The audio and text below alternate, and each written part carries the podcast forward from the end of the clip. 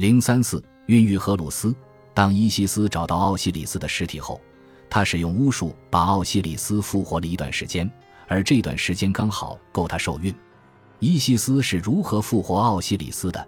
不同的材料有着不同的说法。丹德拉的哈托尔神庙中的晚期神话版本提及伊西斯站在神的右侧，托特站在其左侧，他们把手放在奥西里斯身体的两边，举行开口仪式来复活奥西里斯。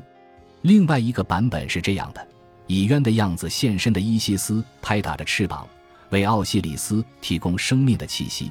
他的姊妹保卫着他，击退敌人，用咒语的力量阻止扰乱者瑟特的行为。巧言妙语的伊西斯，他的言辞不会失败，他的命令总被执行。强大的伊西斯，他保护着他的兄弟，不知疲倦地寻找他。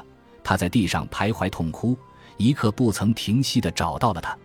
他用他的羽毛形成印梁，用他的翅膀制造气息。他为他的兄弟欢呼，他与兄弟结合，把没有气力的兄弟从迟钝中唤起，接受了他的种子，孕育了子嗣。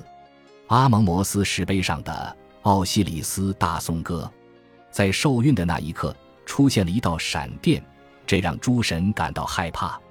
伊西斯知道瑟特会找到他，于是要求诸神保护他肚子里的胎儿。但是阿图姆想知道他是如何确定胎儿是神明的。女神说他是伊西斯，而胎儿是奥西里斯的孩子。这句简单的话说服了阿图姆。他命令赛特远离怀孕的伊西斯，他让女蛇神维瑞特赫卡乌去提防瑟特。